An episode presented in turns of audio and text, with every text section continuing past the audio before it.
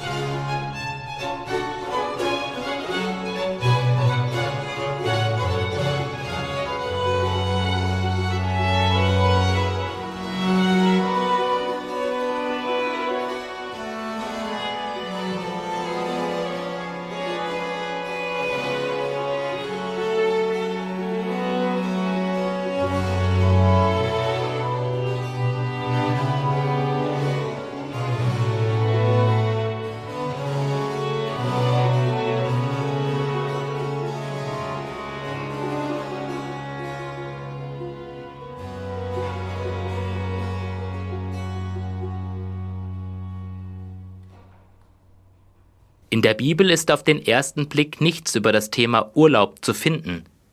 Da gab es so etwas wie Urlaub anscheinend noch nicht.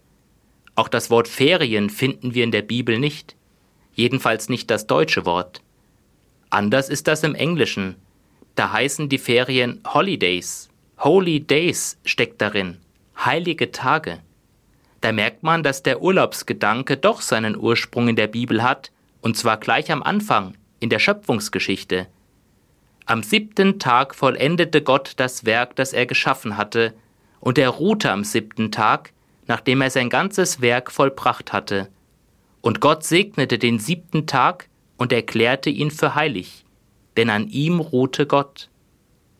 Diese bildhafte Erzählung bedeutet nicht, dass er müde war, dass er nicht mehr konnte und sich ausruhen musste, um neue Kräfte zu sammeln, sondern er arbeitete nicht mehr. Warum nicht?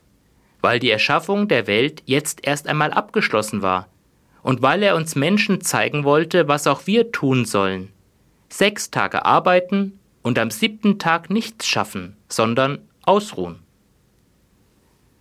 Auch Jesus spricht von Ruhephasen. Im Markus-Evangelium lädt er seine Jünger und seine Zuhörer dazu ein, in seiner Nähe zur Ruhe zu kommen, wenn er zu ihnen sagt, Kommt mit an einen einsamen Ort, wo wir allein sind, und ruht ein wenig aus. Oder an anderer Stelle, Kommt alle zu mir, die ihr euch plagt und schwere Lasten zu tragen habt, ich werde euch Ruhe verschaffen. Damit sind in meinen Augen die Ruhepausen wie der Sonntag oder auch Urlaubszeit in der Schöpfungsordnung grundgelegt und damit auch von Gott gewollt. Der Mensch braucht diese Ruhepausen.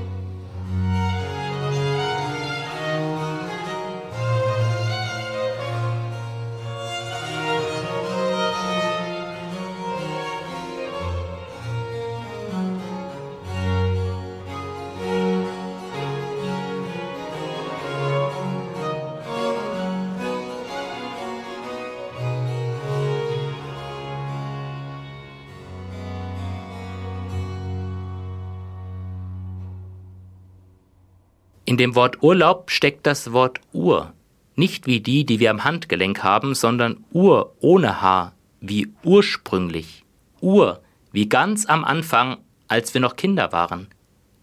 Wenn ich Kindern beim Spielen zuschaue, kann ich beobachten, wie sie in diesen Momenten nichts anderes wahrnehmen als nur das Spiel.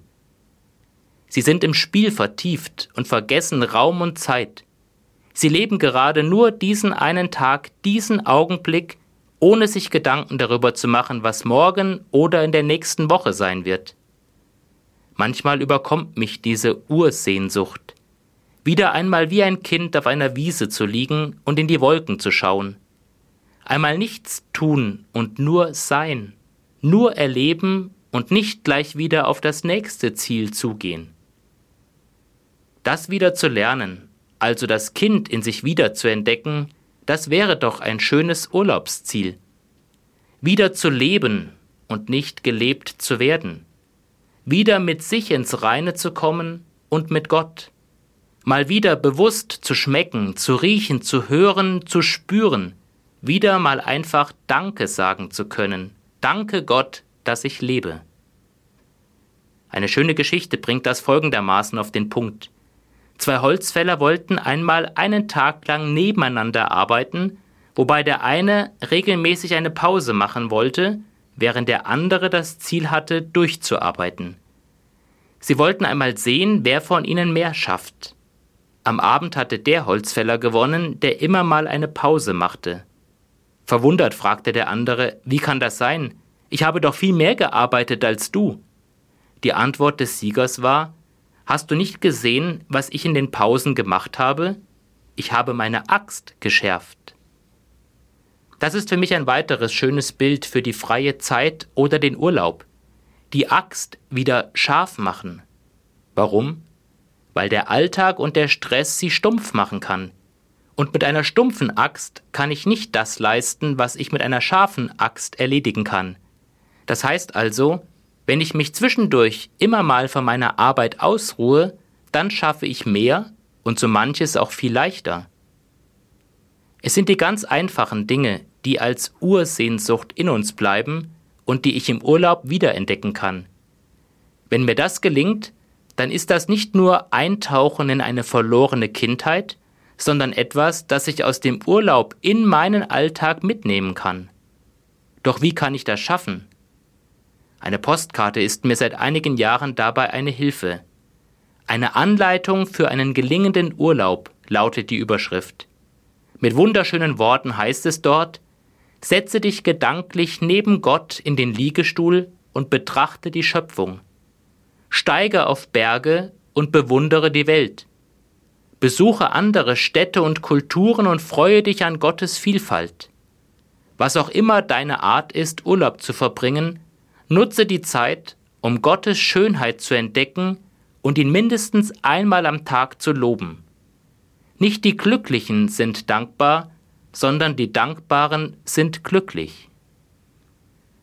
Albert Höntges beschrieb in der Zeitschrift Christ in der Gegenwart den Urlaub und die Ferien so, Zeit zum Ausruhen, Zeit, die Beine baumeln zu lassen, Zeit zum Schauen, Zeit, die Dinge zu befragen und ihren Sinn zu erfassen, Zeit zum Träumen, denn es ist nicht gut, wenn Gedanken ständig einen Zweck erfüllen und ein Ergebnis liefern müssen. Zeit der Muße, die ein Buch in die Hand nimmt, wie man ein Gespräch beginnt. Zeit ohne Terminkalender, als ob man unendlich viel davon hätte. Zeit der Gelassenheit, welche den Austausch ermöglicht. Zeit des Spielens, in dem der Mensch sich selbst nicht so wichtig nimmt. Zeit, die sich das Recht nimmt, gar nichts zu tun.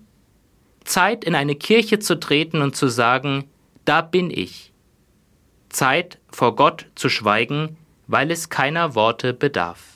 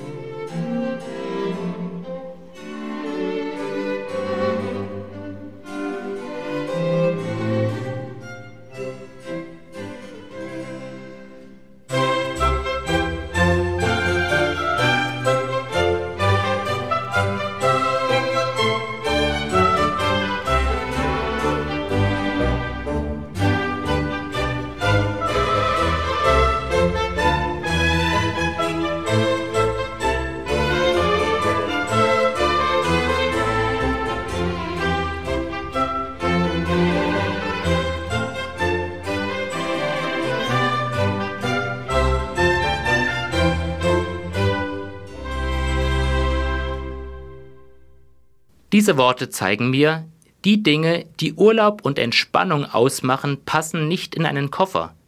Der Segen Gottes passt nur in unser Herz. Den Segen kann ich auch nicht buchen wie eine Reise, ich kann ihn nur von Gott empfangen, wenn ich ihn darum bitte. Allerdings ist der Segen Gottes auch nicht wie der Urlaub nach 14 Tagen oder drei Wochen wieder vorbei. Der Segen Gottes ist die Erlaubnis, ganz in seiner Nähe, ganz mit seiner Kraft die Tage zu bestehen. Und der Segen ist die große Befreiung Gottes, nicht alles in Eigenverantwortung tun zu müssen, nicht alles aus eigener Kraft bewältigen zu müssen. So möchte ich Ihnen folgenden Reisesegen mit auf den Weg geben, eine Art Seligpreisung für Urlauber. Wohl denen, die nach der harten Arbeit auch die andere Seite des Lebens entdecken in den unbeschwerten Tagen der Erholung, der Entspannung und der Ferien. Wohl denen, die neben der Tretmühle des Alltags die Freiheit und die Freizeit des eigenen Lebens großschreiben und genießen in den Wochen des Urlaubs. Wohl denen, die nicht verlernt haben, sich an der Muße zu freuen und die Schönheit der Schöpfung in nächster Nähe oder in weiter Ferne zu bewundern.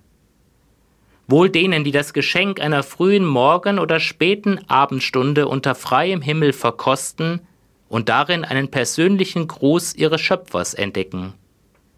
Wohl denen, die sich und anderen all das Gute und Schöne gönnen als Gabe Gottes, die aufatmen, aufblühen und aufleben lässt, auch bei manchmal widrigem Wetter. Wohl denen, die es verstehen, viel von der neu empfangenen, erfrischenden Lebensfreude und den Wohltaten des eigenen Herzens im Alltag zu bewahren und weiterzugeben. Die Zeit, um wieder zu träumen, die Zeit, einfach glücklich zu sein, die Zeit zu spielen und zu lachen, die Zeit, von Zeit zu Zeit dankbar zu sein, diese Zeit wünsche ich dir, diese Zeit wünsche ich mir. Einen solchen Urlaub, in dem Sie die Schönheiten der Welt und das Geschenk der freien Zeit entdecken, wünsche ich Ihnen einen Urlaub mit dem Segen Gottes.